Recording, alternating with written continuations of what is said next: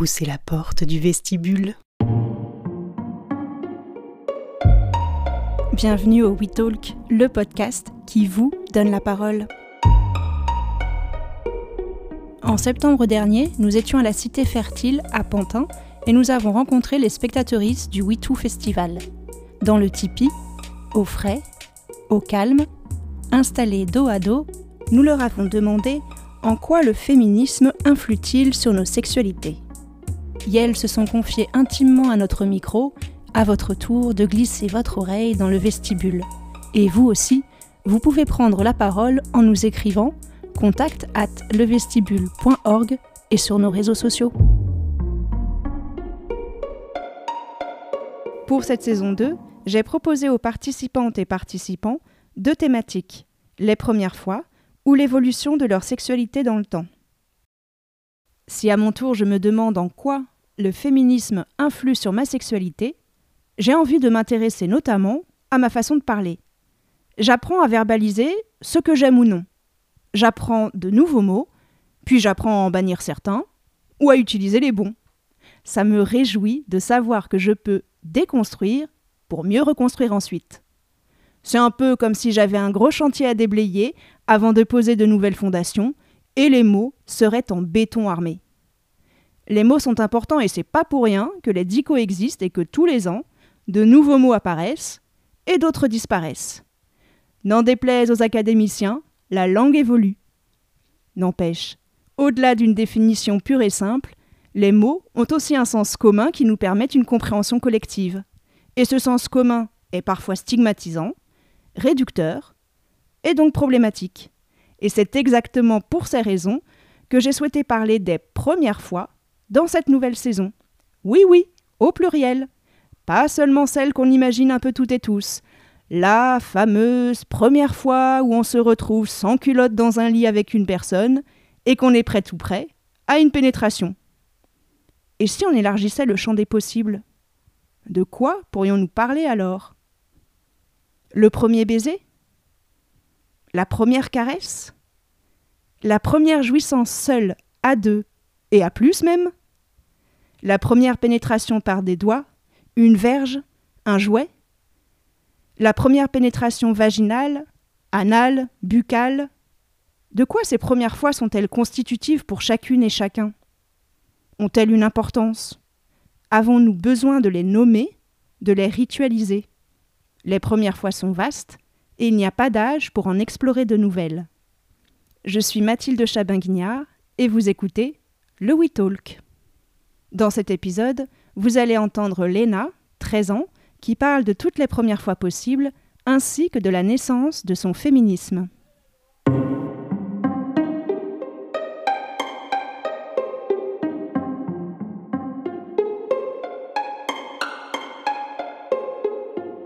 Quand je dis première fois, tu penses à quoi?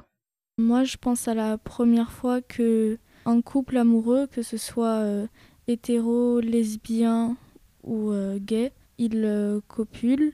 Et pour moi, première fois, c'est euh, quand les deux personnes sont consentantes. Et ça peut être sans forcément pénétration, mais c'est un moment en tout cas de plaisir pour les deux personnes.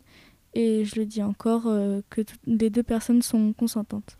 Moi, ça ne m'est pas encore arrivé, mais moi, quand ça m'arrivera, en tout cas, euh, je veux que ce soit euh, avec quelqu'un euh, que je connais bien depuis longtemps, quelqu'un qui me fait me sentir en sécurité et avec qui je suis sûre que je vais rien regretter parce que pour moi, c'est un moment spécial et important dans la vie d'une adolescente ou d'un adolescent. Et je veux que je, je, me souvienne de ce moment comme un moment bien passé. Moi, pour l'instant, je m'identifie comme personne queer et ma sexualité, je pense qu'elle peut avancer euh, par elle-même. Il euh, y a aussi des gens autour de moi qui peuvent m'aider à, à, évoluer et à me découvrir mieux.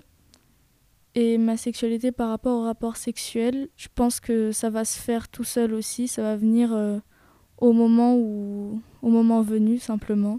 je pense que mon féminisme, il m'a aidé à ouvrir les yeux sur toutes les possibilités qu'on a. La possibilité à dire non, à dire je préfère que ceci ne se passe pas par exemple, à quelqu'un avec qui on est en train d'avoir des rapports sexuels.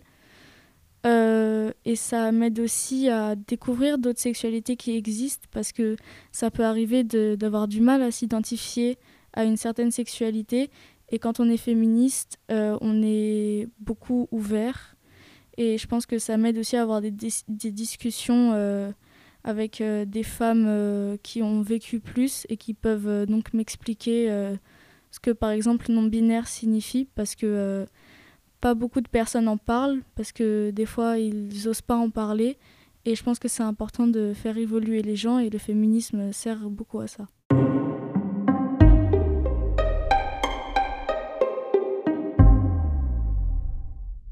Pour moi, être féministe, c'est quelqu'un qui se bat pour euh, les droits des femmes et euh, qui soutient euh, toutes personnes qui ont été maltraitées à cause de leur sexe et qui permettent euh, d'avancer et de changer l'histoire par tous les moyens.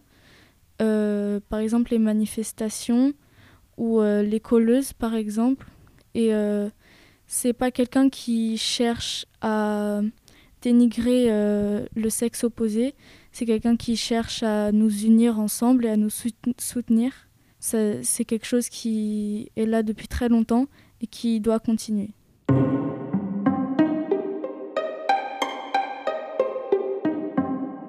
C'est quoi une sexualité féministe? Euh, Une sexualité féministe, c'est, euh, je pense, une sexualité qui, comment dire, euh, n'est pas tout à fait développée, ce qui veut dire que on n'est pas forcément fixé sur le fait d'être hétéro ou lesbienne ou transgenre, etc. c'est quelqu'un qui sait s'affirmer, mais qui ose aussi dire Ah, maintenant, je, je m'identifie plutôt comme personne bisexuelle. Euh, et c'est quelqu'un aussi euh, qui peut aider les autres à se trouver. Et la sexualité féministe, c'est juste une sexualité euh, qui nous convient et, qui, et quand on n'impose pas aux autres aussi.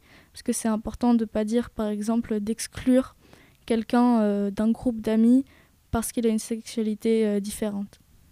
Et justement, toi, avec tes amis, tu parles euh, de sexualité et de féminisme? Oui, j'en parle beaucoup, surtout avec euh, mes deux amis, Mila et Lila June. on en parle souvent. On regarde des vidéos de personnes qui ont été victimes de transphobie, par exemple. Et on essaye de se motiver chacune pour aller aux manifestations, pour en parler aussi à l'école. Et je pense que si j'en ai la possibilité, je, je pourrais en parler euh, devant euh, des professeurs, etc. Comment tu es devenue féministe finalement? Ben, Moi, j'ai toujours. Euh, quand quand j'écoutais de la musique, par exemple, de, de chanteuses, je regardais beaucoup leurs interviews et je me rendais compte qu'elles parlaient beaucoup des droits des femmes et comment ça a évolué. Et j'ai commencé à m'intéresser à, Emma Watson et à Ariana Grande à Angèle. Et le plus euh, je, leur je les ai entendus en parler, le plus ça m'a intéressée. Et j'ai regardé euh, des choses sur des, femmes importantes qui ont changé l'histoire. Et ça m'a beaucoup inspirée. Et je me suis dit que ben y a beaucoup de femmes qui méritent d'être défendues et d'être soutenues et qui n'ont pas la possibilité d'être entendues.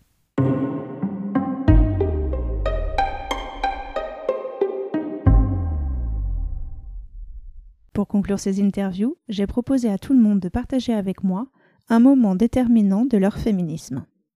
Je pense euh, c'est de voir comment euh, les filles sont sexualisées d'un très jeune âge. Par exemple, moi, ça m'est arrivé de recevoir des remarques euh, assez déplacées de garçons dans mon école.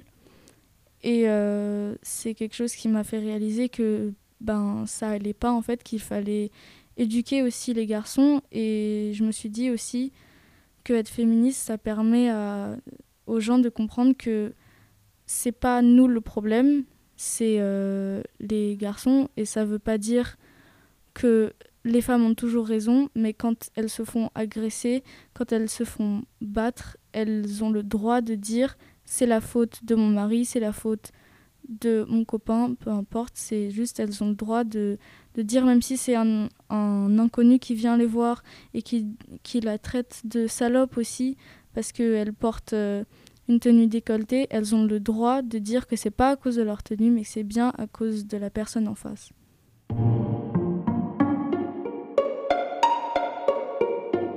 C'était Le We Talk, un podcast proposé par Le Vestibule. Suivez-nous sur les réseaux sociaux, likez, partagez, commentez, la porte est ouverte, entrez sans frapper.